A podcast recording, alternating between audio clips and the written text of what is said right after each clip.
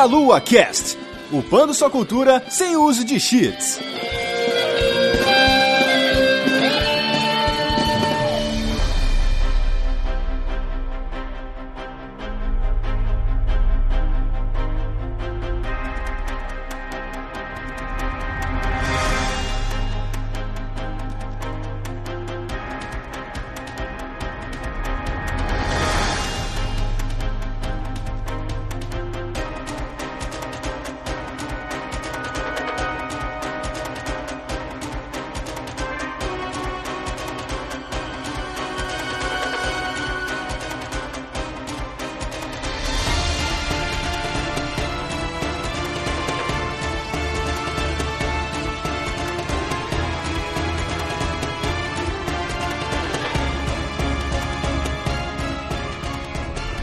Saudações, queridos ouvintes, está começando mais um Meia Lua Cast. Eu sou o Renato Seveniani e estou aqui com a Vanessa Reis. Oi, gente, e aí vamos voltar ao passado falar dos nossos, do nosso sonho realizado.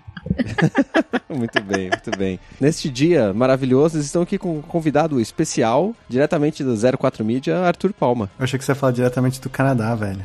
Não, aí é a Luísa, não é a Luísa que tá no Canadá? Ah, é verdade, é verdade. Na verdade, a Luísa já voltou do Canadá. Pô, Nossa, que vacilo. mataram um meme. Acabou o meme. Bom, então, é que eu sou Arthur Palma, desculpa estragar já o podcast, cara, eu estraguei rápido hoje. Aqui, esse é um podcast estragado, ele já... Ah, que delícia, né, cara? Não tem muita moral, é, já vem meio... Mas, cara, é, explica pelo menos pro pessoal que ainda não sabe, que deveria já saber, o que que você faz da vida, explica 04 Mídia. Eu dou aula de produção de TV, processo criativo e cultura canadense. Por incrível que pareça, eu dou cultura canadense pros canadenses, cara, é muito louco isso. muito bom, muito bom. Explicar para eles aquilo que eles não sabem desde pequenos. Né? Pior que eu acho que eu sei mais de cultura canadense do que eles, de tão relapso que essa molecada é, é bizarro. Nossa senhora. Ah, tudo bem que tem bastante imigrante também. Não, não, mas é aquele negócio, né? Que nem quando vê alguém de fora ensinar alguma coisa, a pessoa sempre se, se esforça mais para saber, né? Então eu acho que isso também impacta um pouco. E além disso, eu basicamente edito e dirijo 98% dos vídeos da 04. Que para quem não conhece, já deveria ter visto, porque eu já postei várias vezes as coisas no, na página do Facebook do Meia Lua, já rolaram vários shares coletivos e coisas afins. É, a gente faz um monte de vídeo, desde gameplay retardado com. Pode usar retardado aqui ou não? Pode usar qualquer termo possível e imaginar. É, então, porque se alguém ficou ofendido, desculpa, é só porque a gente é velho e usa ofensas velhas. É, eu tenho que falar porque eu tenho um aluno que não gosta, eles chamam de the R-word, assim, tipo, enfim. e daí a gente faz uns gameplay ruim, de jogo ruim, a gente faz gameplay de um monte de jogo velho, e vamos dizer assim, os carros-chefes são mais os nossos especiais, que daí a gente faz uma baita pesquisa, faz um vídeo, a gente tenta fazer uns vídeos com influência diferentes, um que ficou muito famoso foi a série que a Fê fez dos jogos da Elvira, que a gente fez como se fosse o programa da Elvira, daí a galera ficou pedindo mais, a gente fez um outro nos moldes do programa que ela tinha, de falar mal de filme velho, de terror tosco. Além disso, a gente tem outros que nem especiais de consoles, a gente teve um especial do N64 que também deu bastante gente gostou. A gente tem bastante coisa ainda por vir, mas no dia a dia a gente tenta postar sempre um gameplayzinho de 10, 15 minutos, só pra ter o conteúdo sempre e a gente tá tentando fazer, se der tudo certo, uma vez a cada 15 dias vai ter um especial no canal. E o principal, que agora acabou de sair, é um documentário, mas isso acho que a gente vai discutir um pouco mais pra frente, né? A gente vai discutir sobre esse documentário aí, que é o 1983, o ano dos videogames no Brasil, e a gente vai falar sobre ele logo depois dos nossos recados.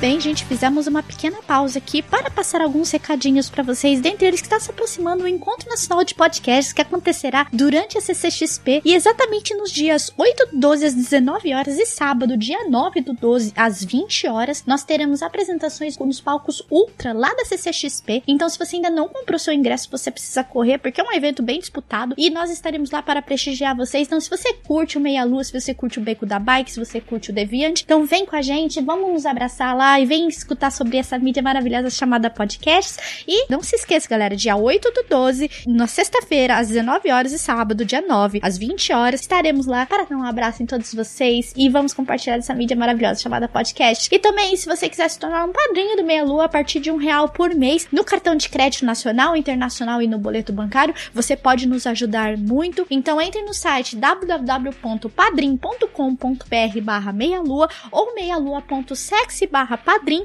que você pode se tornar um padrinho do Meia Lua e ajudar essa delícia a crescer por todos os cantos. E por último, galera, se você quiser divulgar a sua marca nesse podcast, entre em contato com a Juliana no e-mail jubavi@gmail.com, que ela vai te passar todas as informações de como divulgar a sua marca dentro desse podcast. E vamos continuar a nossa entrevista com Arthur Palma, que é o criador e idealizador do documentário 1983, o ano dos videogames, e nos vemos no final do cast, galera. Die!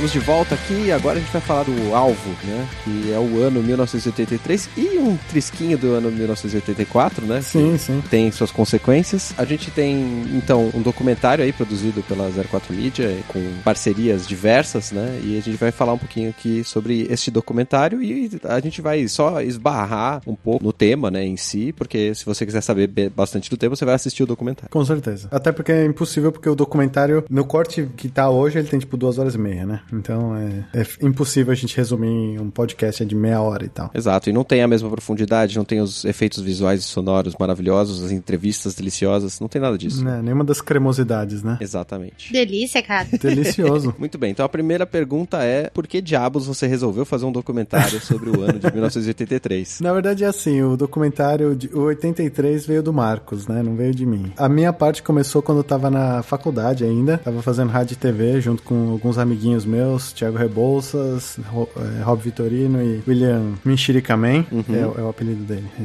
muito bonito. Justo. A gente tava na faculdade, a gente começou a fazer um TCC, no, no ano anterior eu e o Thiago Rebouças a gente começou a discutir coisas que a gente fazia, a gente teve que improvisar. Você sabe que na faculdade a gente sempre faz as coisas de última hora, né? Hoje eu sou professor de faculdade e eu sei bem que você sempre faz o trabalho no último segundo possível. Daí teve um dia que a gente chegou, a gente tinha que produzir um artigo. E o artigo que eu e o, que o Thiago jogou no meu colo era tipo, vamos contar a história dos videogames do Brasil. Porque eu já, eu já trabalhava na editora Europa, eu já escrevi um monte para um monte de revista, já fazia um monte de coisa. Falei, beleza, vamos escrever. Daí eu comecei, fiz umas entrevistas rapidinho com Miyazawa, com Trivela, com meia dúzia de caras. E daí a gente ficou, putz, mano, depois a gente conseguiu em cinco minutos um monte de coisa legal. A gente falou, cara, esse é animal ter um documentário. Porque a gente, quando a gente foi procurar, não tem nenhuma documentação. Tinha meia dúzia de artigo tosco no Wikipedia com data errada e isso, né? Então a gente falou, porra, cara, ia ser da hora a gente conseguir fazer uma, um doc, né, cara, sobre isso. É, ano que vem é nosso TCC, né? Vamos fazer. E eu e o TB, o Rebouças, né, o Thiago Rebouças, a gente ficou com isso na cabeça. O tempo passou, eu fui pra Play TV, é, depois levei o Hobby também pra Play TV, e durante o ano seguinte a gente começou a discutir mais seriamente, e a gente falou, mano, vamos fazer um documentário. A gente montou um documentário pro TCC, que era o primeiro episódio de uma possível série de cinco episódios de cerca de 30 minutos de arte, cada um. Ou seja, 30 minutos com comerciais. Era a nossa ideia original. E a gente tem até o piloto no nosso canal, se você for é, ver o console de joysticks de um punhado de histórias, é o piloto. O problema é que quando a gente terminou o piloto, a gente falou, mano, vamos vender. E a gente saiu falando com um monte de canal, com um monte de gente. Alguns falaram, ah, que legal, vamos exibir. Daí a gente falou, é, mas a gente precisa de uma grana para terminar. Daí eles falaram, não, não, a gente vai exibir por divulgação. Daí eu falei, é porque divulgação paga as contas, né? Agora. Claro, é igual amor e, e likes no Facebook. Exato. Daí eu falei, puta que pariu, fudeu, né? Eu queria continuar. E a 04, na, na verdade, nasceu da produtora que a gente tinha que criar para esse projeto, para esse TCC, né? Lá na casa a gente tinha que criar uma produtora, fazer todo o trabalho da produtora e tudo mais. Daí a gente falou, ah, vamos começar a fazer vídeo no YouTube e a gente vai tentando viabilizar, né? E a gente começou, começou a fazer um monte de vídeo com estúdio brasileiro. A gente, o nosso objetivo era fazer vídeos diferenciados, né? É, daí com o tempo a gente descobriu que ninguém tá afim de assistir essas porra desses vídeos. Continua assim, né, inclusive. e daí, tipo, os vídeos tinham 200 views e a gente se matando, fazendo vídeo com 3, 4 câmeras, com um monte de gente apresentando. A equipe mudou nessa época, a gente arranjou mais gente, o Daniel Mello e a Jéssica Marques se juntaram também, sabe? Além dos quatro originais. E a gente fez um monte de vídeo. Depois de cerca de um mês e meio, a Maria começou a desencanar. O Thiago Rebouças saiu, porque ele foi pra Play TV também, ele tava com muito trabalho lá e não dava para acompanhar. Foi trabalhar de verdade, né? É, o Rob Vitorino teve outros problemas, saiu também. E a galera foi vazando. Vida normal de coisas de internet, né? Vocês sabem bem, no Meia Lua, né? Provavelmente a equipe já mudou umas mil vezes, né? É, em cinco anos já é completamente diferente do que ela era no começo. É, exatamente. Impossível, né, cara? Não tem dinheiro, é complicado, porque você começa a viver de favor pra amigo, né? E E você sabe que é difícil, daí a agenda não bate, enfim. Daí eu convidei a Fê pra vir participar. Na verdade, ela falava que ela queria fazer um especial sobre o Aladdin. Daí a gente fez, ela curtiu, daí a gente começou a fazer coisa sempre e tal. E ela ficou de vez no canal. E hoje em dia a equipe é eu, o Daniel Mello e, o Adi Antonini e a Fê. Mas assim, enfim, daí essa vontade de fazer o documentário sempre continuou lá. Eu sempre fiquei com vontade de fazer o documentário, vontade de fazer o documentário, tentando viabilizar ele. Sempre encheu o saco de todo mundo se eu conseguir arranjar algum trocado, alguma empresa resolver investir nessa ideia. Ninguém nunca deu a mínima. Mas eu sempre queria fazer. Eu falava, ah, vou continuar fazendo. Eu comecei a fazer umas entrevistas aqui e ali, mas nada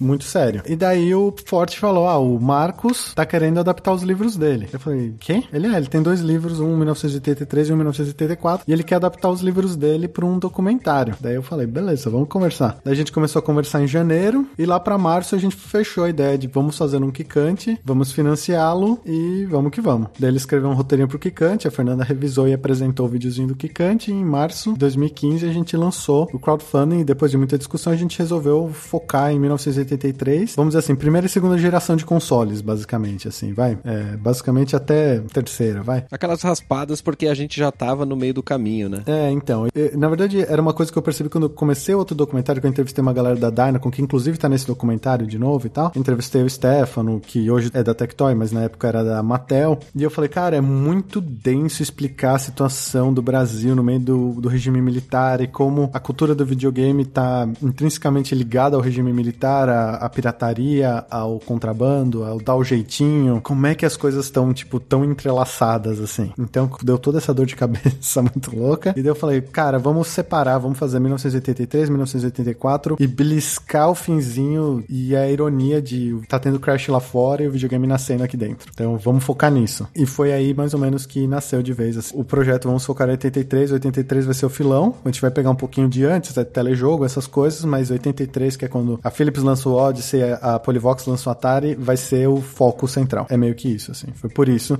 Desculpa toda essa volta. Eu gosto de dar os nomes aqui, todo mundo que participou e todo mundo que ajudou, até porque todas essas pessoas, por mais que elas tenham saído da 04 e tudo mais, o tempo tenha desconectado a gente, eu acho que ainda é importante citar elas, porque de certa forma elas estavam lá nas primeiras gravações e elas merecem o crédito. Claro, justíssimo. É, só para completar nomes, estamos falando de André Forte, da Capal, certo? E Marcos Garrett Chiado, é esse o nome certo? Marcos Garret. Garret, que é o autor dos livros 1983 e 1984 e que é roteirista do documentário também, certo? É, os livros dele serviram como esqueleto e, e daí a gente usa o, ele como roteiro. E ele é um conhecido roteirista, obviamente, né? Falando um pouquinho só dessa adaptação, digamos assim, né, do trabalho dele pro, pro documentário, porque no documentário, obviamente, você tem opiniões diferentes de pessoas diferentes, não só o registro histórico. Como que vocês trabalharam a linha do tempo, né? Não sei se o livro dele, infelizmente ainda não li, trabalha na mesma linha que o documentário, ou se vocês fizeram um amálgama, ou puxaram coisas que não tem no livro. Como que foi esse trabalho de adaptação do livro? O livro dele é bem linear, assim. O livro dele começa no telejogo, vamos dizer assim, e vai avançando conforme o tempo. O documentário ele acaba seguindo uma linha parecida, mas a gente dividir um pouco mais ele em plataformas. Então a gente vai lá, foca no Odyssey e no Atari, que foram as duas principais plataformas do Brasil. E mas a gente também fala bastante de Intellivision, a gente fala de Coleco, a gente fala de todas as outras plataformas que foram menores, mas ainda assim tiveram sua importância. É, no nosso sonho original, o nosso corte original tem 6 horas e meia. Que beleza. Se o Netflix ouvir esse podcast aí, eu tô ligado que os grandes executivos do, do Netflix ouvem o podcast o tempo todo. E quiserem bancar uma série de 5 episódios de uma hora, a gente consegue fazer, cara. Tem, tem que fazer, tem que vencer. Na série completa, a gente abortava os jogos de estratégia em profundidade, que era uma coisa do Odyssey, de você ter jogos de tabuleiro para jogar junto com o videogame. Lembra os joguinhos de calculadora que tinha antigamente? Sim, sim. É, Sim. então, os jogos da Cássio, das calculadoras da Cássio, do- dos reloginhos da Cássio, quer dizer. A gente falou do Game Watch, que tentaram trazer pro Brasil, um monte de coisas que, infelizmente, por diversas limitações, a gente teve que cortar, porque senão ficava longo demais. Sim. Mas tudo isso vocês têm filmado, narrado, etc, não? É o que eu falei, isso cortado no nosso roteiro original, é, meu, Marcos e Biguete, é, tem seis horas e meia, assim. Fora umas coisas que eu queria colocar que ia levar pra sete, o Marcos queria colocar mais e ia levar sete e meia. Tipo, a gente tem muito material que é muito legal e infinito, praticamente, né? É aquele material que vai pro, pro extra do DVD, assim. Pior que não coube tudo que a gente queria no extra do, do DVD e do Blu-ray, cara. Isso é o mais triste. Que beleza, Porque hein? como o documentário em si já tem duas horas e vinte e tanto, Aham. a gente queria botar tudo isso no extra do, do DVD e do Blu-ray, mas não, não deu, assim. A gente teve que filtrar para as coisas mais principais. Eu ainda tenho a vontade de lançar um outro corte, lançar uma outra versão, talvez daqui a um ano, por aí, quando meu cérebro estiver funcionando com calma aí direito no canal da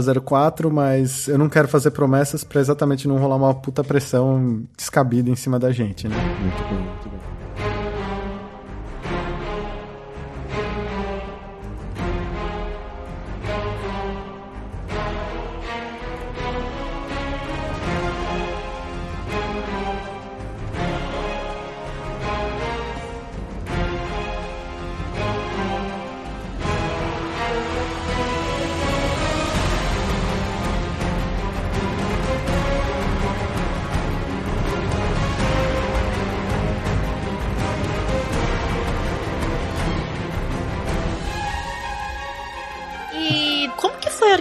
Organização, no caso desse documentário, relacionado a financiamento coletivo, metas, valores? Porque vocês com certeza usaram alguma coisa para poder juntar dinheiro para poder construir todo esse documentário, né? Como que foi esse financiamento, tudo? Você pode contar pra gente aí como é que foi? Claro, claro. Provavelmente vocês conhecem vários sites e tal que usam Padrim, Patreon. A gente, inclusive. É, então.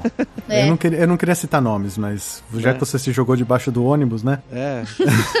é que é, é o que tem pra hoje. E daí você sabe que quando você produz um material assim, não importa se você ganha 50 conto com o bagulho. Sim, A galera cobra porque tá pagando. com certeza, Sim. com certeza. Então é tenso porque é aquele negócio. Às vezes a grana que você tira de um financiamento coletivo basicamente paga o financiamento coletivo em si, né? Aham. O trabalho que você teve pra organizar todas aquelas tabelas e planilhas, etc, pra justificar o financiamento, né? É. Exatamente.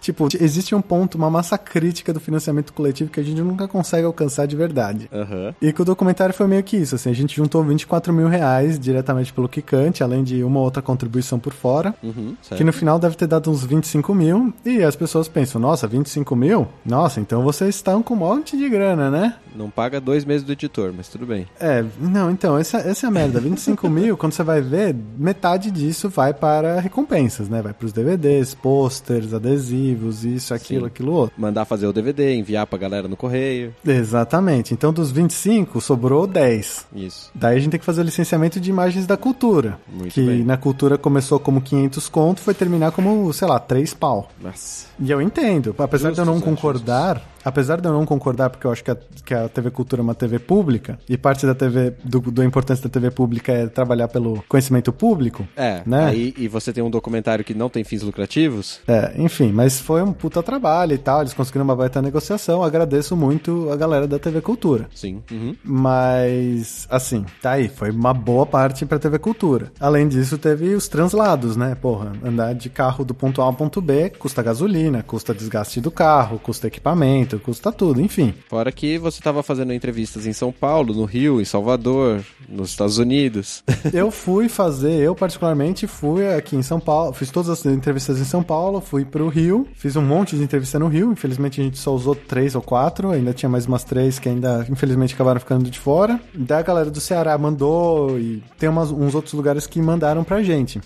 Ah, Além disso, teve os caras, o Leandro Sá do Bideobaldi, que fez a trilha sonora, é, os caras do Chimpanzé, que também fizeram trilha sonora, e todos eles acabaram tendo, que menor fosse, tiveram um gasto, um custo e tudo mais. Sim, claro. É, mas assim, a maioria das pessoas ajudou só pela paixão ao projeto, sabe? Uhum, sim, sim. Um material colaborativo mesmo. É, assim, é, eu tive uma grana porque eu tive que abrir mão de alguns trabalhos e tal, e eu falei, porra, Marcos, eu preciso ainda pagar as contas no fim do mês. Sim. E como eu tava fazendo, eu sozinho fiz, sei lá, 30 entrevistas, Aham. é, nem todos o Marcos conseguia acompanhar, eu tive que levar outras pessoas pra ajudar, e daí quando eu levava alguém, eu meio que dava assim, Pagava um freelancer, né? é, é, eu pagava pelo menos a condução do cara, sabe? A comida que o cara ia comer depois, o cara ia comer lá em casa e tal, eu bancava a comida, bancava isso. Então, quando você vai ver os 25 mil reais que você deu, o seu custo foi 35, Sim, sim. né? Teve que comprar, teve que comprar bateria, teve que comprar lente, tive que comprar microfone novo, tive que comprar um monte de coisa que não estava, não, não tinha como prever. Você não prevê que o equipamento vai morrer no meio da produção, né? Acontece. E daí você tem que. E daí a galera fica olhando. Nossa, vocês conseguiram 25 pau, cadê meu, cadê meu documentário? daí, tipo, ele vai sair, calma, Né? mano. Só que a gente não esperava que o nosso microfone fosse morrer, Sim, sabe? E, coisas desse E tipo. convenhamos que reunir material relacionado com a as pessoas, principalmente, né, conseguir marcar entrevistas com esses caras, etc., não é um trabalho fácil. Sim. E é aquele negócio, a gente tá entrevistando, sei lá, o Maurício Arditi, que é o que era o presidente da Polivox, né? O tipo gerente de produto da Polivox. A gente entrevista o Maurício Arditi, é um puta trabalho. O cara arranjar hora. Por mais que hoje em dia a Polivox não exista, seja a partir da Gradiente e a Gradiente esteja, vamos dizer assim, em animação suspensa, uhum. o cara ainda tem um monte de compromissos. É muito difícil marcar uma reunião Sim. com ele. É muito difícil marcar uma reunião com o Stefano Arno da, da, da Tectoy. Foi ainda em meio ao negócio dos caras relançarem o Mega Drive, sabe? Sim, sim. Então é um, é um período complexo e difícil de arranjar espaço na agenda. A gente foi entrevistar o Stefano Arnold, foi eu e o Daniel Mello. A gente foi num dia, era tipo, sei lá, quinta-feira, 8 da noite. A gente foi lá no prédio da. no, no escritório da Tectoy, uhum, sabe? Então, todo dia era dia de, de luta, assim.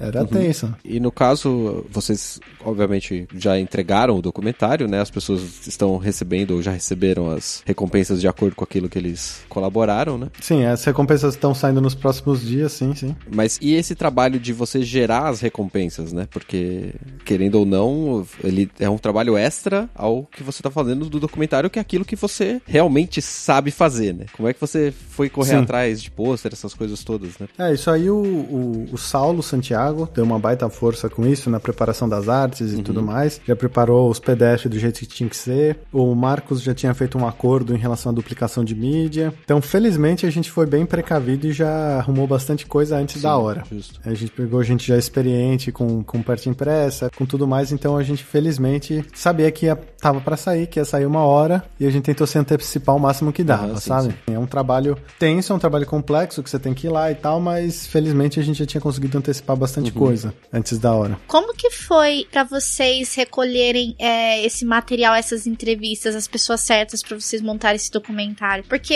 é um ano 1983, né? Faz bastante, até antes de eu nascer mesmo, né? uhum. né? Como que foi para vocês, tipo, conseguir essas pessoas certas para poder montar todo esse material, assim? Vocês já tinham referências? Alguém indicou vocês? Como que foi? Assim, o Marcos, ele, como ele tinha feito a pesquisa do livro, ele já tinha uhum. muitos dos contatos, né? Uhum. Um ou outro eu tinha, outros contatos a gente foi na Caruda no Facebook, assim, teve contato que a gente mandou mensagem. A gente tinha o nome da pessoa, procurou a pessoa, eu achou no Facebook e mandou uma mensagem, assim, então, você tá afim dar uma entrevista? Coisas assim, uhum. sabe? Teve, por exemplo, a dona Vera Lúcia, que é a filha do, do ex-presidente fundador da CCE, uhum. que foi nessa pegada, assim, a gente sabia o sobrenome, foi indo, indo, indo e, e conseguiu falar com ela, assim. Legal. Porque, infelizmente, o pai dela é, faleceu, né, em 2011, se eu não me engano, 2010 uhum. ou 2011. Então a gente, o mais mais próximo que a gente conseguiu de ter um pronunciamento da CCE, que foi uma marca importantíssima no Top Game e depois no Turbo Game. E antes também ela já tinha sido no Super Game, que era o clone de, Atari, principalmente pra falar do Super Game. A gente precisava de alguém da CCE, Sim. né? Uhum. E foi ela quem a gente conseguiu. E foi bem legal, porque ela deu um lado bem humano, assim, porque ela, ela via como criança na época, né? Ela era criança e o pai dela levava os cartuchos na casa dela para eles testarem e ver qual eles iam lançar ou não. Então, uma perspectiva bem legal, assim, do, de, de um período, Sim. sabe? Muito bom. E como os executivos executivos tinham um, um, vamos dizer assim, ao mesmo tempo é um certo amadorismo, mas ao mesmo tempo é um certo,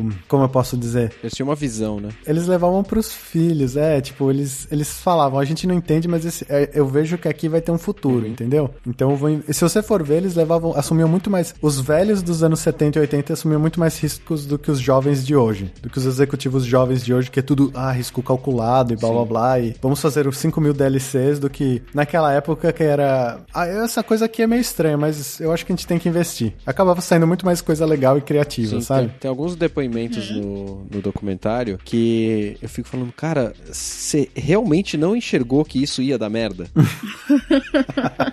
Porque porque tem alguns que você fala, cara, você tava vendo que o mercado não tava pra peixe, que o negócio era caro, que a, a importação era impossível e você ainda assim foi fazer. Uhum. Não, e é mais incrível assim, quando tudo você fala, não, vai dar merda, vai dar merda, e deu certo, assim. Tipo, é legal quando eles vão contando a história, daí você fala, não tem como isso aí dar é. certo. E vai lá e deu, assim. E era um ano bem difícil, né? Não é. Tudo bem, a gente também não tá numa época também tão fácil assim. é... Mas antigamente as coisas eram muito mais complicadas. Era, era inflação galopante, né? Começa no, no, começo dos anos 80, né? É, e tava aquela. O, o, nosso dinheiro não valia nada, né? Também, até a transição transição pro real, que ele tipo, melhorou só um pouco, né? Então a, gente tava, a essa época era um pouco complicada, né? Não, era muito louco. O, o, o Roberto Troster, lá o economista que a gente entrevistou, ele até comenta que era muito louco, porque os mercados vendiam, o dinheiro desvalorizava, mas eles investiam no, na desvalorização Sim. e no fim eles lucravam vezes dois. Por isso que um monte de mercado, banco e tudo mais quebrou quando acabou essa flutuação e essa inflação louca, assim, porque a partir do momento que a economia se estabilizou, os bancos que não sabiam se gerir direito, os bamerindos da vinda, foram pro saco, né? Sim. Que os caras viviam exatamente dessa bolha de rolar dívida e tal. Era muito louco como a galera enriquecia ainda nesse sistema. Ah, em todo mundo não. A galera não, né? O povo se fudia, mas. É, os, os bancos conseguia, tipo, quem mais lucra na crise é banco, né? Já dizia sim. o sábio. Sim, sim. Mas é muito louco isso mesmo. Para quem não, não entendeu a referência, né? 1983 era o ano em que no Brasil a gente estava chegando ao final do, do regime militar. governo militar, que te, teoricamente terminou em 85, mas ele tem uma esticadinha uhum. ali, né? Mas assim, obviamente não é. se sabia que isso ia acontecer desse jeito, né? Uhum. É, a gente tinha um limite de quantidade de coisas que poderiam ser importadas, né? A gente tinha uma reserva de mercado bastante é, forte. Que é muito louco, assim, que a reserva de mercado ela garantia que certos produtos teriam que ser produzidos no Brasil. Só que Sim. tinha certos. Ou senão você teria uma taxação de, sei lá, 100, 200%. Mas a coisa doida é que mesmo assim, quando você tentava importar, Vamos supor, você queria importar um carro. A taxação em cima do carro era de cento e tantos por cento lá. Só que se você tentasse importar, você não ia ter o papel autorizado. Mesmo que você tivesse disposto a pagar o imposto louco que tinha em cima. Sim. Porque, porque não iam liberar, porque ia passar na, na mão de um milico e ele ia falar não. É, na verdade era uma regra que estava ali para fingir que estavam abertos, mas não estavam, né? Sim, sim. E desculpa, não, eu não, não tô falando milico como desdém, mas é porque na época era, era tenso, né? É, sim, sim. É, e a gente tem que considerar outra coisa também, que era a, a indústria brasileira não era tão desenvolvida assim. É, a gente tinha a sorte uhum. de ter uhum. muitas pessoas que arriscavam muita coisa em tecnologia, muita gente que gostava de tecnologia, né? Nas empresas de, principalmente de imagem e som, né? Uhum. Por isso que a gente falou CCE, Gradiente, né? Sim. Essas empresas todas. Se você for ver Dynacon, a, Dyna, a Dynaconk, o Dynavision e tudo mais também. Sim. É, várias empresas que ou não existem mais ou estão na beira de, uhum. do ostracismo, digamos assim. Sim. Né? Mas que foram importantíssimas nessa época, não só para os videogames, como para outras coisas de tecnologia que o Brasil tinha, como os próprios PCs. Como os PCs, Sim. como é muito louco quando você vai pensar, teve empresa que fazia PC, teve empresa que fazia calculadora, teve empresa que foi fazer lâmpada. Mas assim, Sim. basicamente tudo de eletrônica que a gente tem hoje começou nessa época, assim, com essas mesmas empresas, né? Exato. Então a gente tinha a situação financeira, a situação de mercado, um governo militar, né? Então tudo jogava contra essas pessoas. E é por isso que eu falei, cara, o cara olhava para a situação de mercado e falava assim: você não, você não sabia que isso dar errado, uhum. né? Quando dava. Porque o mais óbvio era dar errado. Não, é muito louco quando você vai ouvir a história. É, a história inteira nem chegou no fim do documentário porque ela era muito longa. É uma história que eu, Sim. que eu realmente penso em colocar num, se um dia eu lançar um outro corte. É, uhum. É o cara da Dismac contando ele indo para Taipei para comprar os processadores. Ah, ele contou um pedacinho só. Né? É, mas todos os detalhes dele encontrando um maluco no bar por acaso e ele entra nas minúcias de que, tipo, ele foi pra Taipei sem falar porra nenhuma de chinês. Ele foi com esse maluco que ele conheceu no bar no dia anterior. E daí, Sim. é assim, é muito engraçado a história toda, porque é uma história muito louca. E daí você fala, velho, tipo, se você for uma pessoa mais, vamos dizer assim, careta de negócio, você não iria nisso, sabe? Porque você ia falar, não, isso é furado, eu não vou viajar pra, pra Taipei com um maluco que eu acabei de conhecer no, no bar do hotel, sabe? Sim, para comprar chip de computador. É, como é, que, como é que eu vou saber se isso é verdade? Se o cara não vai me levar pra lá pra roubar meus órgãos, sabe? É, Mas os caras iam, drogas na minha mala, né? É, os caras iam lá e conseguiam. E daí eles voltavam pra cá com os processadorzinhos de Atari no bolso, sabe? Obviamente, atualmente, qualquer peça de computador que a gente olha é pequena. Naquela época é. não era bem assim. Não, não era então, nem um pouco. Um chip de, de Atari, ele é mais ou menos do tamanho de um pendrive médio, assim. É. Então, pra você ter uma ideia, você coloca vários desse na mala, no bolso, de boa, assim. Uhum. E a fiscalização nessa época não era tão... Na verdade, nem existia tecnologia para fiscalizar é. tanto, né? Hoje em dia você passa em mil raio-x e coisa assim. Naquela época você não tinha raio-x igual é. assim a Exato. hoje, né? O cara jogava no meio da roupa ali, tá de boa. Colocava como um supositório e já era. Supositório de chip deve doer, né, cara? Aqueles pininhos. Deve, deve ser tenso, deve ser tenso. Deve dar uns baratos também, deve entrar uns silício no corpo. Caras que fazem aquelas autoflagelos lá, que usa cinta de silício batendo nas ah, costas. que delícia, velho. Voltando um pouquinho só para a parte de obtenção de imagens que são do arquivo da cultura, tudo que está no documentário foi desse arquivo? Ou existiu captação de coisas pela internet? Ou outras fontes de documentação oficial em vídeo? Boa parte foi do arquivo da cultura, como por exemplo, imagem dos políticos antigos. Tem uma hora que aparece nosso querido Maluf, né? Paulinho. Tá no coração, né? Foi ele que construiu a Via Láctea, é, duplicou a, a universo, né? Antes dele, o universo era metade do que é hoje. E antes dele, os anéis de Saturno eram um anel só. Exato. Duplicou, né? Duplicou. Aparece o Delfim Neto, o Maluf, todas essas imagens aí, o Figueiredo, todas essas são do acervo da cultura. Além disso, tem as imagens das feiras e coisas assim da época, dos mercados e tudo mais, são todas imagens do, do acervo da cultura. Teve um- algumas imagens, fotografias e vídeos que foram fornecidas por colaboradores e outros amigos e conhecidos. Certo. Mas essas foram doadas pelos criadores das imagens. Mas a maioria das imagens, vamos dizer assim, mais jornalísticas são do acervo da cultura. Legal, legal. Você falou que na parte de áudio teve as bandas que fizeram, né, as trilhas sonoras, mas você também utilizou trilhas que eram dos próprios jogos, né? Como é que foi Sim. essa parte da negociação? A trilha dos jogos, felizmente, como eles já são muito antigos e a maioria dos jogos nem tem mais direitos, né? Eles são domínio livre. Ah, entendi. Então, a maioria dos jogos, felizmente, as trilhas hoje em dia elas são, elas não têm mais direitos autorais em cima delas, né? E como elas não foram renovadas porque ou as empresas faliram ou mudou tanto de mão que ninguém mais sabe a quem pertence, felizmente elas são todas domínio livre. Cai no limbo das patentes. Exatamente. Então, por exemplo, a própria Activision nunca, vamos dizer assim, renovou a patentes de Pitfall, mas ela não é mais dona da- de certos detalhes, assim. Entendi, entendi. Não é nisso, por exemplo, as empresas que vieram depois, como Nintendo, Sega e tudo mais, elas fizeram um trabalho muito mais sério em manter a memória delas licenciadas, vamos dizer assim. Uhum. Apesar que mesmo assim, se você usar a imagem de Mario Bros antigo, não tem, também já é livre. Como é o caso que do uso do Donkey Kong, né? Exatamente. Se vocês não entenderam, é o jogo Donkey Kong em que o Mario tem que salvar a princesa subindo as escadinhas. Não é o Mario, cara, é o Jumpman e não é a princesa, é a Pauline, velho. Isso não manja nada de games. F, velho. Ai, ai. Você sabe que alguém ia comentar isso, né, cara? Você sabe que alguém. Eu estou errado, eu sei. Sou um inútil, mas. Sempre tem um pra comentar, que a gente faz uma brincadeira. Uma vez que a gente fez um vídeo falando, ah, eu vou jogar com o Mario Verde. E as pessoas, o nome dele não é Mario Verde, é Luigi. Eu falei, puta que pariu, velho. Você não entende a piada nem se ela te dá um tapa na cara, né, velho? Foda isso.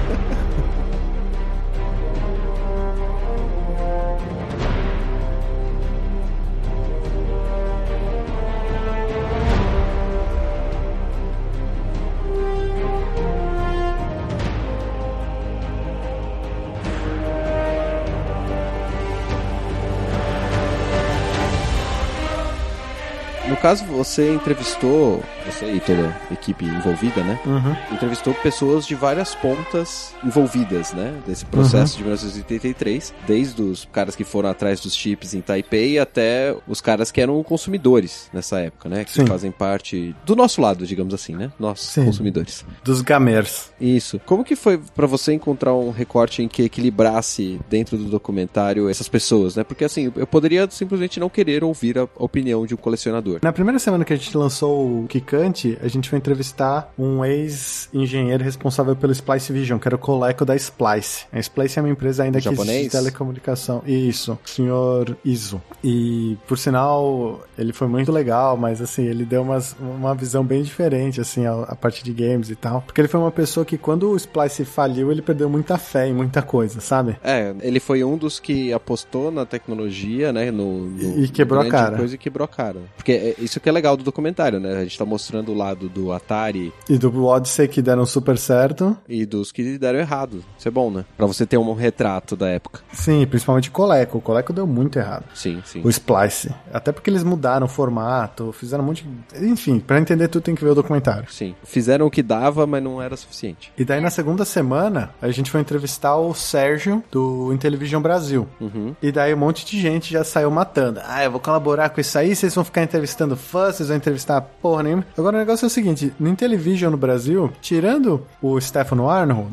que era da Mattel, Sim. quem caralhos Teve contato com isso, né? É, não teve, porque todo mundo que era da Sharp Mattel na época, da Sharp, né, que foi quem trouxe a parte da Mattel Isso. Games pra cá, ou morreu, ou não existe mais, ou não tava no meio, ou simplesmente tava ali pra cumprir tabela, não liga pra games. A única pessoa que entende era o senhor Stefano. Sim. Que por sinal dá uma entrevista primorosa, como sempre. Ele sempre dá ótimas entrevistas. Desde a primeira vez que eu vi ele.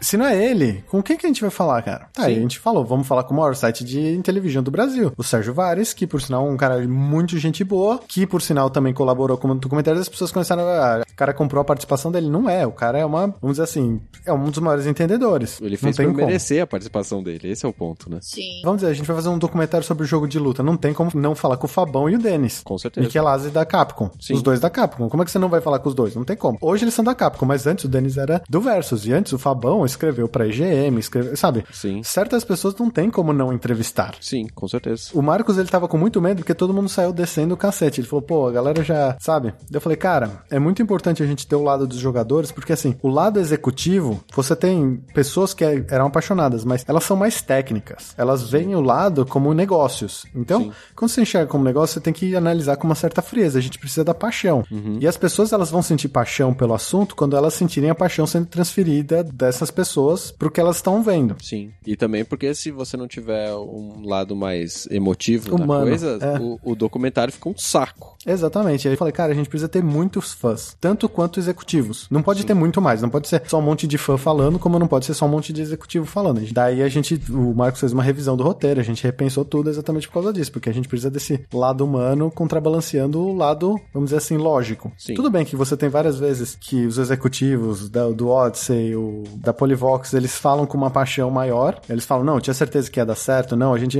tipo, eles falam de um jeito claramente, sabe, de pessoas que estão. Mas é uma paixão do negócio, né, que deu certo para eles. Exatamente, e por mais que eles amem os videogames, não é que nem a pessoa que Jogou. moldou o rosto, o, o, caráter dela. Sim, sim, sim. Entendeu? Então, quando eu, você, a Vanessa, qualquer um do Meia Lua, qualquer um da 04, qualquer pessoa vai falar sobre games, a gente fala de um jeito diferente do que as gerações anteriores. Sim, e posteriores também. É, e de algum executivo. Sim. Mesmo da nossa geração. Se a gente for entrevistar. Quando você vai entrevistar um Anderson Gracias, quando a gente vai entrevistar um Júlio Vietes, quando a gente vai entrevistar qualquer pessoa, é, tem paixões diferentes envolvidas, sabe? Uhum, com certeza. E é bem isso, assim. Eles falam muito mais centrado que a gente, eles não falam tanto palavrão quanto a gente para começo de conversa, né? Primeiro ponto, né? Inclusive é, tem um, um dos fãs entrevistados que fala palavrões à torto ali, né? Que é muito legal.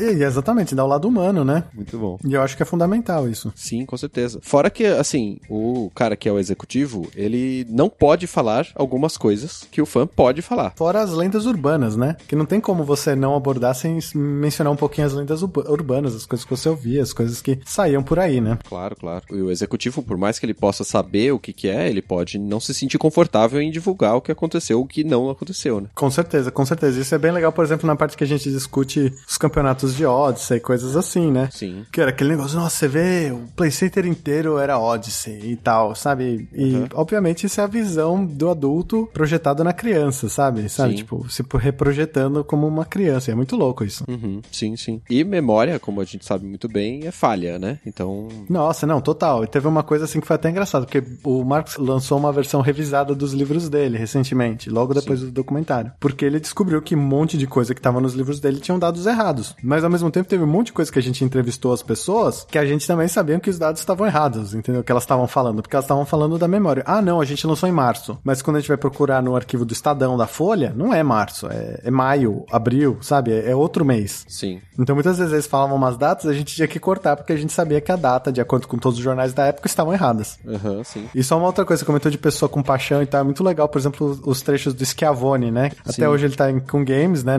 Depois foi virar dono da S2 Publicom e tudo mais. Uhum, sim. Fazendo assessoria de todas as empresas que a gente conhece praticamente, né? Warner, EA, sim, fez de Nintendo, de todo mundo. E ele começou como um jornalista da Folha, pequenininho, assim, sabe? Fazendo os reviews de jogos na época no caderno de informática do jeito que dava. São pessoas que entraram no barco meio que sem querer, né? Uhum. E que se tornaram importantes nesse meio também, né? Sim, é muito legal. E eu tenho mais uma pergunta aqui. Como que foi questionar para esses produtores e empresários sobre a questão da pirataria e os clones, né? Porque isso aí é uma coisa que até no nosso tempo, quando a gente era mais novo, isso era até bem comum, vamos dizer assim, ano de uhum. 2000. A galera pirateava bastante, tudo, clonava muitos jogos, ou até tinha muito jogo em disquete, né? Que o pessoal ia passando um pro outro.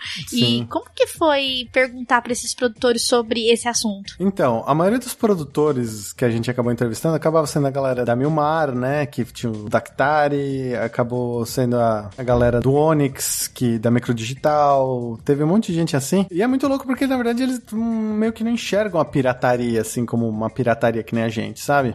Eles comentam muito naturalmente, assim. Era meio que assim, o Brasil não tinha alternativa e a gente proporcionou alternativa pro Brasil, sabe? Sim. O que, de Sei. certa forma, é praticamente um negócio meio Robin Hood que eles acabaram fazendo. É, roubou dos ricos para dar pros pobres, né? Roubava dos gringos para trazer pro Brasil, mas ao mesmo tempo não, não fazia por nenhum, nenhum ato nobre, eles só queriam um lucro. Mas ao mesmo tempo a gente tem que ter uma dívida porque ao mesmo foi por isso que a gente tem alguma coisa, sabe? Sim. A cultura de games nasce lá atrás, em 83, 84, e continua expandindo até então. Se vocês lembram do período. Se, se vocês lembram de locadora na época do NES, ainda 80, 90% da locadora era jogo pirata. E ninguém nem se tocava que era jogo pirata. A gente, como criança, nem tinha como saber, na verdade, né? É, e depois com o Mega Drive, Super NES, enquanto você ainda tinha o silício, vamos dizer assim, enquanto ainda tinha que ter um chip, as locadoras ainda, porque produzir um cartucho era caro, independente de pirata ou original. Que o original era mais caro ainda, mas o pirata já era caro. E daí quando some esse Limitador, né? Exatamente. Esse limitador e vira só CD. E daí que a pajé ferve, né? Daí compra cinco jogos por cinco conto. Você chega em casa, três não roda. você compra o Final Fantasy VII, chega em casa, tá em japonês. Essas coisas assim.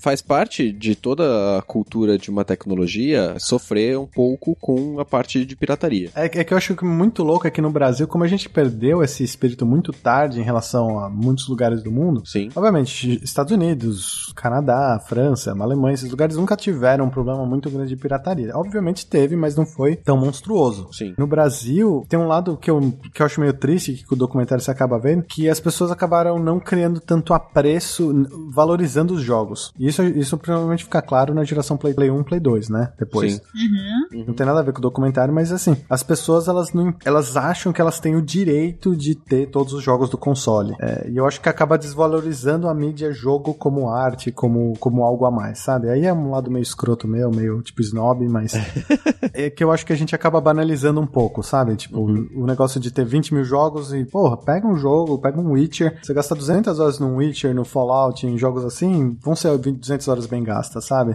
Num Zelda Breath of the Wild, coisa assim, tipo, ah, o jogo é caro, é caro pra cacete, mas compara o minuto de entretenimento que ele proporciona com o minuto de entretenimento de um, de um ingresso de cinema de 30 conto, Sim. você vai ver que você vai ver que o Zelda saiu baratinho. Quantas horas vocês têm no Zelda? Porra, eu devo ter umas 200 e tantas horas no Zelda. É, Seria equivalente a ver 100 filmes. Eu tenho umas 100 horas ainda, mas tá... É, então, Bem, sabe? tipo, mas mesmo assim, quantos sim. Filmes são? 50, 60 filmes? Pois é. Quanto daria ingresso de cinema, sabe? A gente queria. A gente tem que lembrar certas coisas, certos valores, assim. Sim. Nessa pergunta ainda, é, é interessante que em alguns momentos no documentário, alguns produtores falam das cópias dos cartuchos e eles falam de um jeito mais cuidadoso, mas eu acho que o momento que eu achei mais interessante, sem dar muito spoiler, foi o mo- momento em que um dos empresários das empresas que são detentoras dos direitos, né, mencionou que o mercado desses clones foi benéfico pra eles. Sim, é o Gilson Cardoso, que era da Polivox na época, e ele faz um comentário muito, muito legal, que é muito engraçado até, o comentário do Gilson, que ele comenta que eles não conseguiam suprir a demanda. É engraçado, assim, que a gente não conseguia suprir a demanda, ainda bem que tiveram os piratas, porque senão, o medo dele é que, como eles não conseguiam suprir a demanda, mas a concorrência conseguia, a galera fosse comprar Atari e não conseguisse comprar os cartuchos, falava, então vou comprar o Odyssey que tem todos os cartuchos aqui pra escolher. Sim. O que poderia realmente acontecer, e que se bobear deve ter acontecido, mas Em eles algum ficam momento felizes deve que... ter acontecido. E eles Principalmente. ficam felizes que tinha abundância de cartuchos. E sem dizer que é aquilo lá, né? Você chega na loja, quando você é moleque, você é criança, seu, ou seu pai, que é, ou sua mãe, ou seu tio, sei lá, quem realmente tá fazendo a decisão de compra pra você, Sim. ele chega na loja, vê 70% da loja de um console, ela vai falar, vou comprar aquele console porque é o maior. Continua sendo assim hoje em dia, inclusive, né?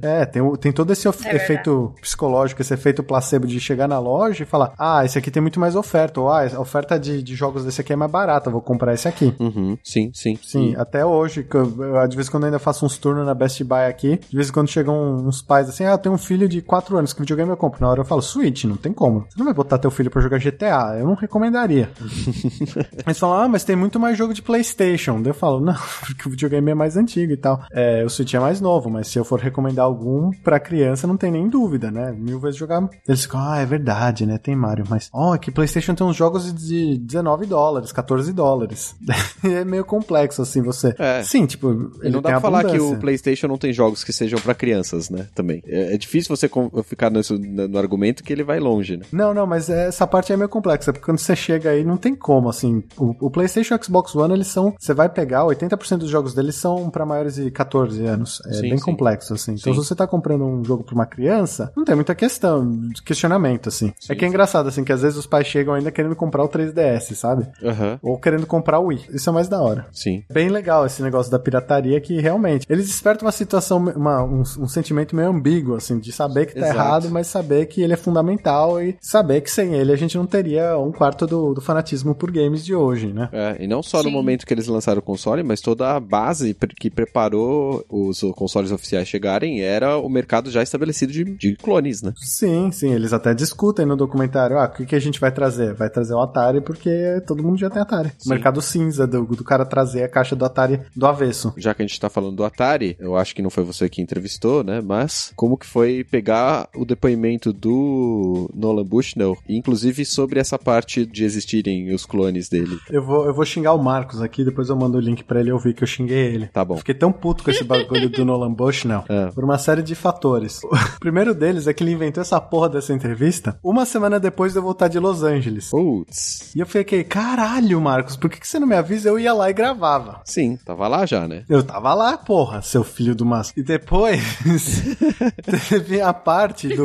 Os filhos da puta que gravaram, gravaram com uma Red. Puta cama- câmera animal, linda, 4K e o caralho. Me grava contra a janela, velho. O cara tá de costas pra janela, tudo estourado a metade do rosto dele. Sim. Velho, eu dei, eu dei cada urro quando eu vi essas imagens. Parece eu filmando coisa na BGS. Os caras alugaram uma porra de uma Red pra entrevistar o Nolan Bush, não? Ah, da hora, alugaram uma Red. Daí quando me mandaram a foto da gravação, eu falei, Marcos, eles estão contra a janela? Ele falou, não, os caras são profissionais, sabem o que estão fazendo. Eu falei, Marcos, eles estão contra a janela? Não importa os caras ser profissional, mas ele gravou contra a janela, ele mostra que ele não é. Sim. Filho de uma... Daí, sabe, eu fiquei puto. Eu xinguei pra caralho o Marcos, ele me xingou pra cacete também. Mas o importante é o conteúdo. O que ele Ah, vai fala. se fuder o conteúdo, vai tomar no cu, caralho. Seu documentário é em vídeo, porra. Essa merda tem que ser bonita. Exatamente, porra.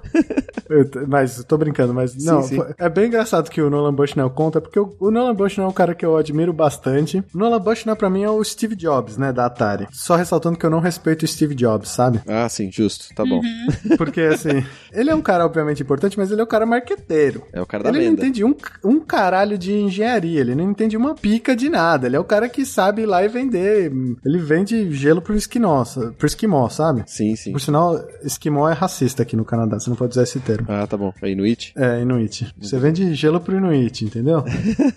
Mas eu achei que foi uma perspectiva legal, assim, e tem todos os comentários, fora um monte de coisa que ainda tinha, né? Mas ele comenta muita coisa legal, desde o Pelé, do jogo do Pelé, ele comentou muitas coisas legais com a gente, sabe? E ele tava envolvido no- na nas conversas que tiveram, chegaram pro Brasil? Não, porque ele já tava, tipo, na geladeira, né? Vale lembrar que os videogames chegam no Brasil em 83, quando tá na boca do Crash, né? Do, É, do ET. Tá todo mundo morrendo nos Estados Unidos e o videogame chega aqui bombando. É, isso principal- principalmente foi sempre a minha última pergunta em toda entrevista, assim. Todas Uhum. as entrevistas eu fazia questão de adicionar essa pergunta de tipo, como vocês, como empresário ou como jogador, como é que era encarar, tipo, tá rolando Crash lá 83, 84 e aqui tá nascendo. Sim. E eu tive umas respostas muito legais, muito interessantes, infelizmente não couberam quase nenhuma no documentário. Como você falou, né? De 6 horas pra 2 horas e meia fica complicado. É, mas teve umas É. coisas muito legais, assim, de tipo, não aconteceu nada, assim, o Brasil ele tava tão atrasado, o Brasil tava 3, 4 anos atrasado. Então o crash tava acontecendo lá, a gente estaria ainda nos anos 80, eh, 1980 nos Estados Unidos. Sim. Quando a gente chegou em 86 aqui, já tava o NES nos Estados Unidos. Então os, os clones de Nintendo começaram a sair do, do forno em 88 e 89, sabe? Aham. Então, pra gente passou batido, sabe? O Atari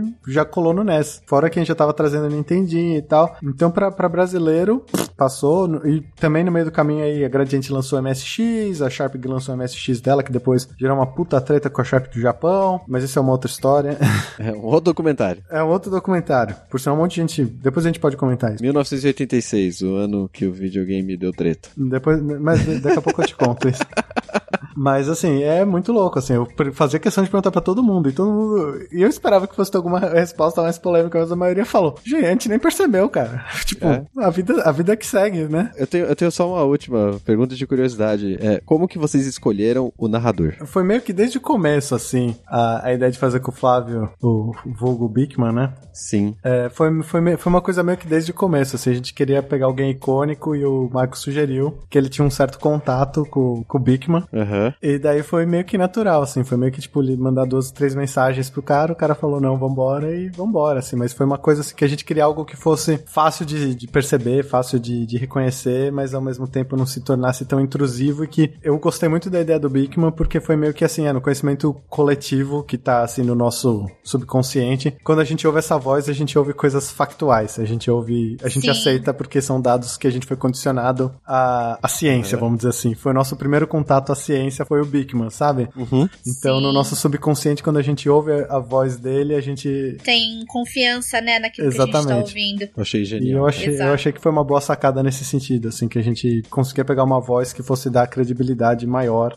ao que estava sendo dito e dis- e discutido. Isso. E tem um negócio que acontece Sim. logo no final do documentário que eu não vou falar o que é, mas que é muito engraçado. É muito bom. Ah, Tem que assistir, gente. Tem que assistir. Pessoal, o documentário está no YouTube, certo? O documentário. O é, documentário tá livre, grátis, leve e gente. solto. É, no máximo eu botei tipo um comercial no começo, um comercial no fim. Eu acho que eu botei um ou dois comerciais no meio que 90% Banner das só. vezes não toca comercial e só vira banner, né? Duas horas e meia do documentário pode assustar, mas é, você vai de uma vez, cara, de boa, assim. Eu acho que a maioria das pessoas aqui tem algum console, então eu recomendo muito que você bote no seu Xbox, no seu PlayStation, no seu Wii U, porque o Switch ainda não tem YouTube, né? Talvez Ainda no não. futuro. É. Bota umas pipocas no micro-ondas, no, no- na panela, compra um Guaraná, né? Tubaína e vale a pena. Que é um diferencial, um documentário que ele lida com muito, muita experiência pessoal, muita coisa diferente, assim. Eu acho que é diferencial você poder bater um papo, de lembrar as coisas, assim. Eu sou uma pessoa que é contra conversar durante filme, mas eu acho que um documentário desse que ele lida tanto com paixão, né? É legal. eu acho, eu acho que todo, toda pessoa que realmente ama videogame é sempre bom conhecer os seus primórdios, como que foi a coisa aqui no Brasil, né? E a importância de todos os, os momentos que teve, né? Os produtores, a forma como que chegou aqui. É, é bom a galera saber.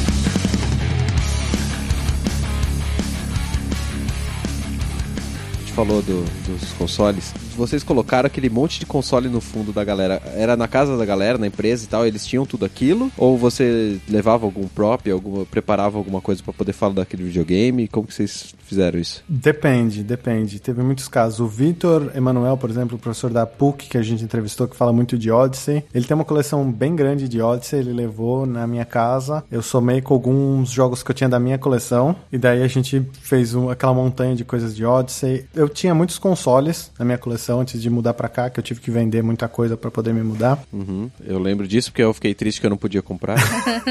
Foi muito triste, cara, vender meu Mortal Kombat 3 autografado pelo Ed Boon doeu. Ai, que sad. Eu tinha um monte de console, um monte de coisa, então normalmente, se a pessoa não tivesse, eu levava meus consoles, se a pessoa tivesse, ou eu levava ainda mais alguma coisa pra complementar, ou a gente só montava um cenário legal. Normalmente eu colocava alguma coisa da minha coleção e a gente gravava. Legal. Infelizmente minha coleção virou cerca de um terço do que ela era. Boa parte dela foi pro Fábio Santana, safado. ah, pelo menos tá em boas mãos. Daí tinha um cartucho lá que eu me matei pra conseguir. Eu falei, você vai cuidar bem desse cartucho, né? Daí na primeira semana que eu tô aqui, ele me manda, ah, eu dei aquele cartucho pra um cara. Eu falei, vai se fuder, né, Fabão, velho? Porra, mano. Quebrou toda a narrativa de estar em boas mãos aí, ó. Morreu. É, Fabão, cuzão do caralho. Brincadeira, quase pra caralho. Abraço por trás, Fabão. Aquele abraço no topete. Que Fabão é metade topete, metade humano, né?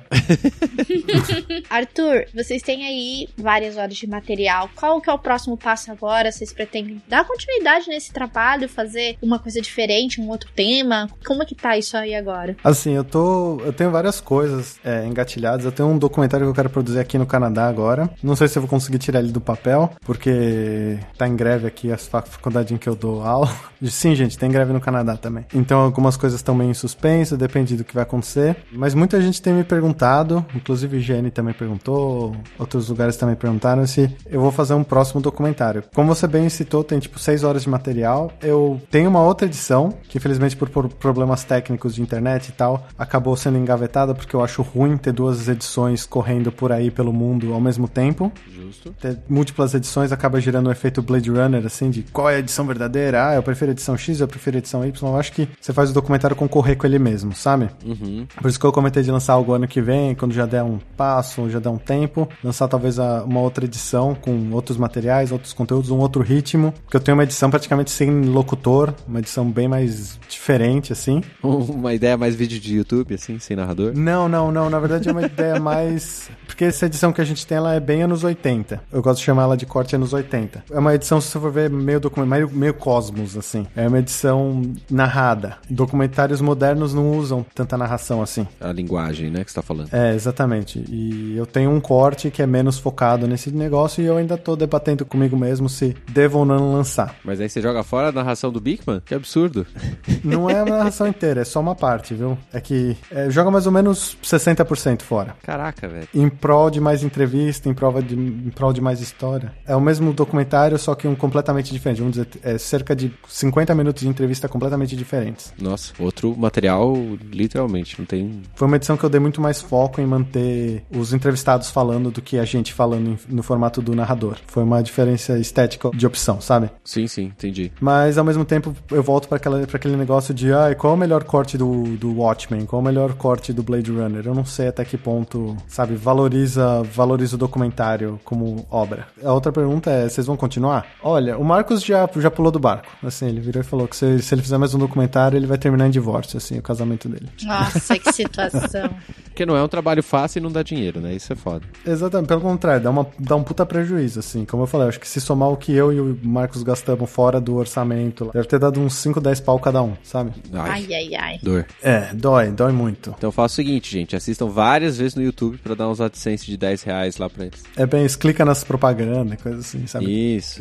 Daí o YouTube vai bloquear minhas propagandas do jeito que o YouTube é cuzão. Como assim alguém tá clicando nessas propagandas? Ninguém clica nessas porra. Vai ser assim, né? Uhum. Mas o, o principal bagulho, eu quero muito, eu tenho muita, muita, muita, muita, muita vontade de fazer a guerra dos consoles no Brasil. Porque a gente sempre discute a guerra dos consoles, a guerra dos consoles, a guerra dos consoles, mas é sempre da perspectiva Sega versus Nintendo nos Estados Unidos. Sim. A gente nunca teve a perspectiva da guerra dos consoles no Brasil. E ela foi muito grande. O Tectoy versus Playtronic e, Gradiente foi enorme. Sim. Sem dizer que a gente ainda tinha os players piratas, né? A CCE ainda existia, quase todas as empresas que a Milmar ainda tinha, quase todo mundo ainda tinha. Tinha o High Top Game, tinha o Top Game, tinha o Turbo Game, tinha um monte de outros piratas. Tinha um monte de videogame rolando por aí, né, cara? Sim, sim. Acho que, eu, acho que o Mega é o que teve menos, né, cara? Ah, o Mega teve o Mega Vision, né? Sim, sim. é um- Mas ele teve bem menos variantes do que o da, da Nintendo. É, o Mega Vision é um, é um assunto salgado.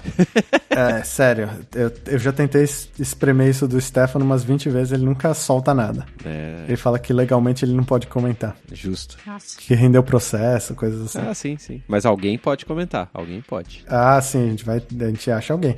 Eu tenho muito desejo. O grande problema de fazer um próximo é que, como eu falei, lá se vai vinte e tantos mil conto, um monte de fio de cabelo e minha saúde que já não existe. Eu diria 100 pila nessa altura do campeonato. É. É, então. E daí você acha gente que quer colaborar isso? Não, não acha. E daí você acha gente que quer ter paciência, porque um documentário é uma coisa que demora. Num, documentário não se produz em menos de um ano e meio, sabe? Focado 100% nisso. Já viu algum documentarista que lança um documentário por ano? Não, não tem. Não tem. Nem os maiores documentaristas do mundo lançam um documentário de uma, duas horas, de uma hora e meia, duas, ou mais, todo ano. Simplesmente não existe. Se é pra lançar todo ano, o cara faz de 15, 20 minutos, né? É, é, exatamente. É, é documentarista de curta. Isso. Documentarista de longa não, não consegue. Você vai pegar até os milionários, tipo o Michael Moore da vida, o Gore, esses caras aí. Não, como Moore demora 4 anos pra fazer um documentário. Exato. Você vai pegar até os- as marchas do pinguim da vida, demora dois, três, quatro anos pra produzir. Então, assim, fazer um documentário em dois, dois anos e meio é muito difícil. E você tem o, o dificultador nesse momento que você não está no Brasil, né? É, mas assim, eu já até tenho um esquema montado de tipo, se eu tivesse 14 dias do Brasil fazendo entre duas e três entrevistas por dia, eu conseguiria gravar tudo que falta. Porque eu tenho, como eu falei, o meu primeiro documentário eu já tenho um monte de entrevista feita. Legal. Sim, vai estar tudo, tudo no post. Vocês podem acessar. E daí, do- desse segundo documentário, a gente, como eu falei, entrevistou o Maurício Arditi, que era Polivox, depois ele foi um dos fundadores da Playtronic, depois ele foi, foi até hoje ele tá na Gradiente. Então ele participou de todas as negociações com a Nintendo, desde a primeira até o fechamento. Muito legal. Sabe? Tem a parte da Tectoy, tem um monte de parte de fã, tem... Até o 64, por exemplo. Ele foi, ele foi até o GameCube, ele foi até ele que mandou a carta pra Nintendo falando que ia acabar o acordo com a Nintendo. Nossa. Que tristeza, hein? É, e, e é assim, e é pesado, e eu tenho tudo isso, sabe? Aham. Já gravado. Mas eu adoraria poder sentar com ele mais uma hora só pra ele contar causos e histórias. Eu adoraria refazer uma entrevista com o Trivela. Aham. Enfim, pelos meus cálculos, mais cerca de 20, entre 20 e 30 entrevistas daria pra ter um conteúdo bem sólido. Uhum. Mas ainda não seria o que você quer pro final. É, eu, eu adoraria continuar. Sim. É, só que eu ainda não. O ideal, no mundo dos sonhos, alguém lesse Netflix, Amazon, falaria: olha, eu vou bancar. Justo. Porque, sinceramente, a pressão de, de quicantes é válida. Eu não tiro o direito de ninguém de cobrar. Claro. Mas gera um estresse quando a equipe é de uma ou duas pessoas, porque a equipe era eu e o Marcos, né? Tipo, a gente teve uma puta ajuda do Daniel, do Vinícius, do Ed, da Fernanda, sabe? Do, de toda uma galera, mas a equipe que tava lá 24 horas falando e discutindo isso era eu e o Marcos. E o estresse que isso causou, e o atrito que isso causou, e o mal-estar que isso causou, o desgaste, é impagável, assim, tipo, gerou muito estresse, assim, que eu passei muito mal, assim, em alguns momentos, assim, de ficar preocupado por saúde, assim Uhum. por conta da galera. E como eu falo, a galera tem o direito, porque ele- o cara foi lá e investiu 500, 800 reais, sabe, nisso. É grana, né, cara? É. Pra uma pessoa só, Exatamente. Teve gente que investiu até mais, velho. Teve gente que investiu mil conto. É uma puta grana, né, cara? Eu não tiro o direito da pessoa de, de questionar, eu só explico que, tipo, o documentário é uma coisa muito difícil de se produzir. Sim. Porque a gente tem que ter certeza que todos os dados que a gente pegou são os melhores. A gente tem que ter certeza que todo mundo que a gente entrevistou foi a melhor opção. E que as informações não denigrem outras pessoas. Tem um monte de outras coisas que você tem que analisar dentro da entrevista, né? É complicado. Exatamente. E garantir também que o conteúdo ele vai vir com qualidade, né? Exatamente. E tem que investir em lente, tem que investir em câmera, tem que investir em luz, tem que investir em microfone, tem que investir em backup. A gente, eu tenho 4, 5 backups de todo o material aqui. Exatamente porque backup ia ter 10 cópias da mesma coisa, sabe? É, quem tem dois tem um, quem tem um não tem nenhum. É a regra do backup. Exatamente. Eu tenho quatro cópias de tudo, assim. Em SSD, em HD externo, em storage, em RAID, e sabe? Isso, aquilo. Uhum. E o custo de tudo isso é. Vocês sabe, sabem. Todo mundo que tá ouvindo provavelmente joga com computador, joga videogame e sabe bem qual o custo de manter tudo isso. Sim. Ou seja, depois de muito groselha aqui que eu tô falando, eu quero muito. Eu ainda. Como esse, esse documentário primeiro foi editado num estilo mais, vamos dizer assim, oitentista, eu queria ir pra uma pegada diferente no próximo. Como vai ser Guerra dos Consoles, vai ser noventista. É isso? É, não, o que eu tava pensando. Meu sonho muito era fazer como se fosse um documentário de guerra. Ah, sim. Band of Brothers, o final do Band of Brothers. Vocês já viram o vídeo da 04, vocês sabem que eu gosto de brincar com temas, assim. Sim, sim. De pegar uma temática e extrapolar ela pro limite dela, assim, transformar ela em outra coisa. E eu gostaria muito de fazer como se fosse um documentário de guerra, sabe? Aham. Interessante, interessante. Porque é uma guerra, né? Exatamente. E qual videogame é melhor? Você sabe qual videogame é melhor. Super Nintendo, melhor, óbvio. É claro. Óbvio. Quem gosta de jogar com uma bosta de um ouriço azul? Vixe, eu tô brincando, hein, gente? Porra. Vixe, a treta que vai arrumar com o O Bach. Bach, o Bach não vai nem editar esse pedaço mais. largou, ele largou a edição, eu tive que pegar aqui o pedaço É dele, claro, cara. tá rápido demais pra ele, né, cara? Ele não aguenta a velocidade, porque ele acha que Sonic é rápido. Brincadeira, pior que um dos vídeos mais assistidos da 04 é eu jogando Sonic 2006, né, cara? Também, né? O vídeo tem tipo 50 mil views ou mais, tem, sei lá, 100 mil. Se somar tudo, deve ter um milhão de views, só essa série.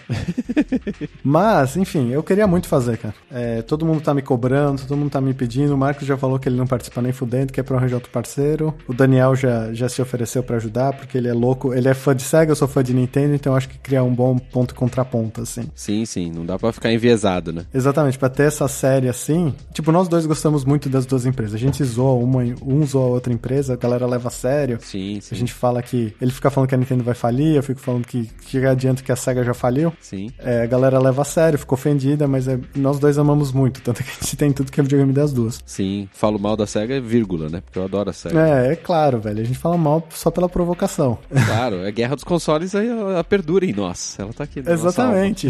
e é eu, eu queria muito continuar isso. Porque, porra, Seth Rogen tá lançando um filme da série da, da, da Guerra dos Consoles ano que vem, né? Só que, de novo, é a perspectiva americana, velho. É a perspectiva do Tom Kalinske, contra o Howard Lincoln e tudo mais. Mas só existe essa perspectiva, né? Exatamente, mas ela aconteceu no Brasil. Sim, mas no Japão não existiu. Não, no Japão foi a Nintendo massacrou. Na Europa também não existiu. Não, mas na Europa a SEGA ainda mandou bem, pelo menos. Sim, sim, mas a, guerra, a guerra só existiu nos Estados Unidos e aqui. É, porque a gente herdou. É. Mas como é que foi? Como é que era isso? Por que que surgia? Daí eu queria entrevistar a galera, o Nelson, o Fábio Santana, essa galera que, que era de locadora, essa galera que era de, de revista e tal, fazia Ação Games, fazia Super Game Power, fazia as revistas da época, cara. Porque eles aqui, bem ou mal, acabaram fomentando essa guerra, cara, no Brasil. Sim, sim. Então, assim, eu- é o meu sonho, cara. Meu sonho agora. Só que, como eu falei, eu ainda não sei como bancar isso. Sim. E a gente é adulto, né? A gente já não tem mais cabelo na cabeça. A gente precisa pagar as contas. Então, Uhum. quem sabe? Mas, assim, meu sonho é que em 2000 e... Você, você aí que está ouvindo esse podcast e, e tem uma empresa que quer patrocinar, fala com o Arthur, É, ou souber bancar, como a gente pode bancar isso aí?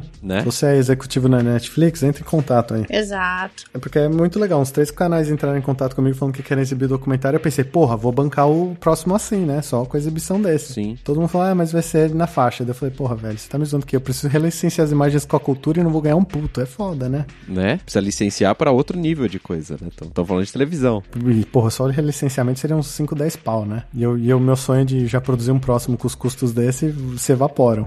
Imediatamente. Porque a gente sabe que com view do YouTube não dá dinheiro, né? Não, não dá. Vocês também gostariam de ver? Quem sabe? Com certeza. Com certeza. Pra quem tem curiosidade, a gente liberou alguns trechos de extras de entrevista com o Stefano que a gente fez durante a produção do documentário. Bom, bom. Então tem umas coisas bem legais ali. Sim, então para vocês que estão ouvindo aqui esse cast de uma hora e pouco, vocês têm aí duas horas e, e meia de documentário, mais extras, mais o documentário primordial que era o TCC, mais um monte de coisa para assistir. E depois se inscreve lá no canal também, gente, que tem um monte de coisa e a gente sempre solta. Eu tenho um monte de entrevista perdida legal. Tem uma entrevista com o Ed Boon falando sobre a censura na época do Mega Drive e Super NES. Eu tenho uma entrevista com o, o criador do Fallout, o Brian Fargo, falando sobre como foi criar o Wasteland e criar os primeiros Fallout e coisas assim. Tem um monte de coisa legal que eu, até hoje eu não soltei. Quem sabe um dia eu solto, se a galera tiver interesse. Vão lá dar like no, no coisa e coloca nos comentários. Quer a entrevista do Fallout? Quer outras entrevistas? Vai indo aí, gente. Exato. Quero... Vai lá, continua o documentário, seu vagabundo. Isso, isso também serve. ofensas, ofensas com parcimônia, tá, gente? É, ofensas com amor. Isso. Bom, obrigado, Arthur, pelo seu, pelo seu tempo aqui. Eu que agradeço. Desculpa aí enrolar tanto, fazer todas as respostas. É que eu quero ter certeza que eu citei todo mundo, cara. Tá Se certo. não citou, essas pessoas vão vir aqui te xingar. Com certeza eu devo ter esquecido um monte de gente, mas desculpa. É isso aí, gente. Valeu, galera. Valeu. Falou.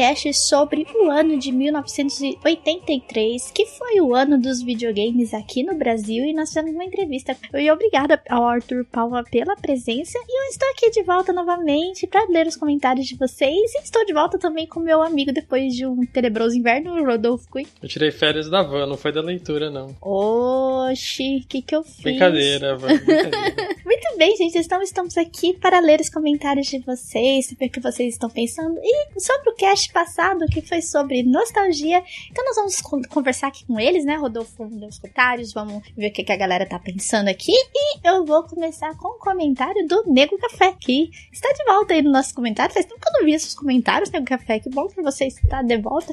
E ele diz o seguinte: Nego sofre de nostalgia toda vez que vai tomar um cafezinho expresso no shopping e joga uma ficha de Pump Up.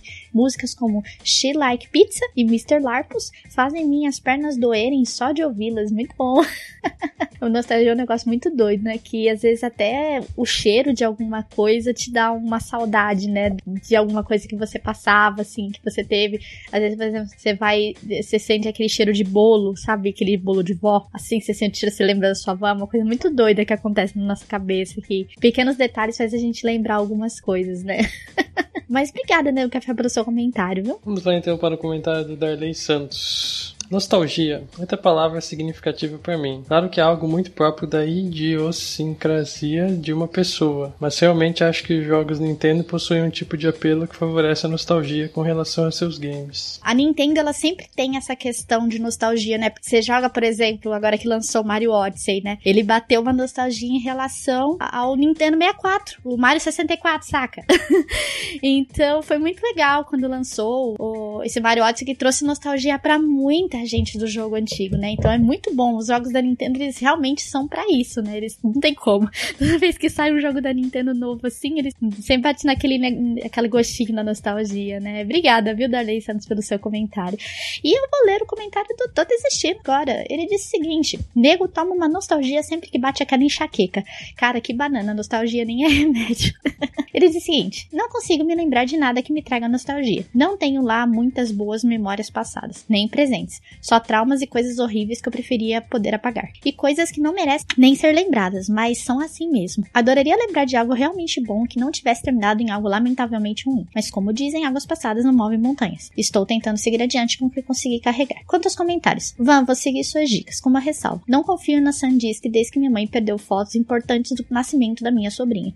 Mas vou tentar de novo. E qualquer pendrive USB mais adaptador serve como pendrive de boot, mas não sei os que servem para instalar um sistema Linux com bom desempenho de uso, como um segundo HD, HD externo ou de alto desempenho. Então, o pessoal fala muito que aquela edição dourada ou platino desses adaptadores de é, SD, eles são os melhores, entendeu? Tanto é que eu troquei do meu 3DS, porque assim, como eu baixei a versão digital do Pokémon Ultra Sun, então eu não tinha mais capacidade no meu é, SD que veio com o 3DS. E aí eu não tive opção, porque eu tive que pegar meu, meu SD da minha câmera. Então eu vou dividir meu SD com o 3DS e minha câmera. Ele vai dividir pros dois, né? E ele é bom, cara, porque ele processa rápido. Geralmente, as que tem etiqueta dourada ou platina são as melhores cartões SD. Então, eles custam mais caro, tá? Mas eles são ótimos. Eu até recomendo muito. Aí ele falou o seguinte: eu instalei Ubuntu com LXQT e instalei Xubuntu Core por cima para ver se ia. Desisti, mas não por muito tempo. Só adiei meus planos. Por isso, minha lista do Netflix está sendo atualizada. Tem muita coisa que quero ver e não podia, estou correndo atrás. PS, Agente da Shield é muito bom, apesar dos inumanos e da estrutura. Spoiler alert. Agente Carter é muito legal e bem atual também, mas com ambientação pós-guerra. E tem alguns outros que estou vendo nesse momento. Muito bom, cara. Tem que ver Netflix mesmo. Netflix é muito bom, cara. Se você tiver, não teve oportunidade de ver algumas séries, tudo, Netflix tem um, um catálogo muito bom de, de séries, de filme para você assistir. Se divirta bastante aí, cara. Muito obrigada pelo seu comentário, cara. Mas assim, é triste saber que você não tem alguma coisa que te lembre a infância. Às vezes, é que a gente falou, às vezes até um cheiro de alguma coisa te lembra algo, entendeu? E é triste quando acontece esse tipo de coisa, que às vezes é uma coisa boa acaba virando ruim, né? Isso é muito triste. Até sinto muito por você, cara, mas tenta, tipo, pro futuro, guardar algumas coisas boas para que você possa se lembrar lá na frente, né? Quando você estiver mais velho, poxa, quando eu era novo, eu fazia isso, entendeu? É bem legal, cara. Vale a pena, viu? Obrigado pelo seu comentário, cara. E vamos lá para o comentário do Batata com Queixo, o Batatinha. Ele diz: Nostalgia é uma entidade muito presente na minha vida, música triste de fundo. E nesse ano ela tem me dominado por completo. Às vezes sinto falta de coisas que fazia na infância e apesar de serem memórias boas que devem ser lembradas, eu me sinto meio confuso com tudo isso. Me lembro de que quando era pequeno, meus amigos me chamavam para festa de aniversário e eu entrava naqueles banquetos gigantes, comia várias coisas, ria muito. Quando dizem que o maior erro de uma criança é querer crescer, estão certos. Porém, o mundo atual está lá fora e o jeito é seguir em frente para criar novas boas memórias que possam ser lembradas no futuro. Não há nada melhor como assistir de novo um desenho da sua época ou jogar só mais uma vez um jogo que marcou sua infância. Remakes estão aí para roubar nossos corações. Todos perdem amigas, perdem animais de estimação, perdem parentes, perdem até bens materiais. Anyway, é gostoso compartilhar experiências e a nostalgia faz parte disso. Momentos emocionantes estarão nas nossas vidas até a morte, independente do que aconteça. E isso é algo que ninguém pode tirar da gente. Deixando o demo de lado, eu amo quando ligo no Cartoon Network e passo algum desenho que eu gostava quando era criança, dá até uma emoção. PS, aprendemos o tempo todo, nada é jogado fora e nenhum tempo é totalmente desperdiçado quando alguma mensagem, mesmo que pequena, vem junto. Querer permanecer da forma que está por mais tempo é apenas adiar o inevitável. PS2, eu tenho saudade de alugar DVDs. O mundo moderno é tão avançado, não? Pois é, cara. Era legal você. Acho que uma das coisas mais legais, assim, que eu me lembro quando eu era criança é quando eu saía pra ir na locadora com meu pai pra gente alugar jogo ou alugar mesmo filme, saca? A gente ia pra alugar aquele, sabe, Turma da Mônica? A gente alugava quando tinha Uhum. muito Turma da Mônica em filme, assim. E a gente sempre, eu lembro que a gente sempre pedia o mesmo filme. Eu e minhas irmãs, a gente tem um filme que a gente gosta em comum, né? É a Turma da Mônica a Estrelinha Mágica, que é aquele de Natal, que vem o Papai Noel, cai aquela estrela debaixo da cama da, da Mônica, tem, ela acha que é um monstro, cara. E ele é curtinho, cara, ele- e ele é uma gracinha. E eu cheguei até a ter aquela estrela, só que, tipo, com a, com a mudança, com essas coisas, essa estrela acabou se perdendo. Mas aquela estrela lá que era do filme, eu tinha ela. E ela é muito linda. E ela piscava, era a coisa mais linda que tinha, cara. Eu, cara, se eu tivesse dinheiro, eu, eu, eu comprava essa estrela de novo. Porque no Mercado Livre tem pra vender, a galera vende. Eu compraria ela só por ter, só pra ter, de saudade que eu tenho. Porque esse filme era muito lindo. Era uma das coisas que a gente ia na locadora e a gente gostava de pegar. Que era esse filme. E eu e minhas irmãs sempre gostávamos dele, né? Então dá uma nostalgia muito grande e algumas coisas assim. Tipo, acho que eu voltaria e repetiria de novo, porque era muito bom, cara. Mas obrigada, Batatinha com Queijo, pelo seu comentário. E, Rodolfo, encerramos aqui os nossos comentários aqui desse cast. Espero que vocês tenham gostado desse podcast que foi lançado hoje, que foi sobre o ano de 1983, né? Que é um documentário que foi feito, o ano dos videogames do Brasil. E enquanto o mundo estava em caos, né, Rodolfo? É. Nós estávamos aqui curtindo o nascimento do videogame aqui no Brasil. Então, se você ainda não assistiu esse documentário, assista, deixa seus comentários, sua curtida, porque esse documentário está no YouTube. Então, se você não assistiu, corre, porque é muito bom. Não se esqueçam de nos seguir nas nossas redes sociais, que estão todas na descrição desse cast: no nosso Twitter, nosso Facebook, o nosso Instagram. Não se esqueçam de se inscrever nos nossos canais de vídeos, de lives lá e nos acompanhem na nossa agenda de lives e de vídeos.